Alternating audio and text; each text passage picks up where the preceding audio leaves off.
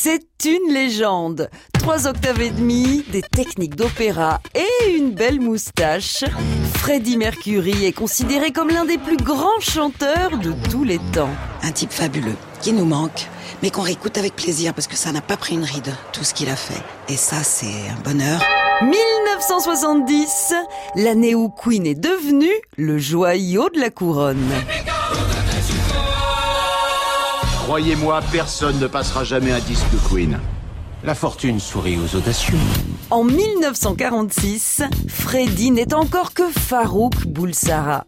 Ses parents, fonctionnaires britanniques, sont des Parsis indiens installés à Stone Town dans le protectorat britannique de Zanzibar. Petit, il apprend à jouer du piano et quelques années de chorale plus tard, il donne ses premiers concerts dans la cour de son école. En 1963, la famille déménage en Angleterre. Farouk débarque à Londres avec un nouveau prénom, Freddy. C'est une révolution. Tim Staffel, chanteur et bassiste, devient son ami et lui présente les musiciens de son groupe, le guitariste Brian May et le batteur Roger Taylor. En 70, Tim jette l'éponge et propose à Freddy de le remplacer. Il ne manque plus qu'un bassiste et les membres de Queen sont au complet.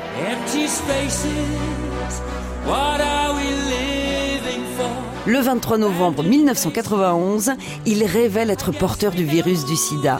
Le lendemain, l'annonce de sa mort saisit les fans du monde entier.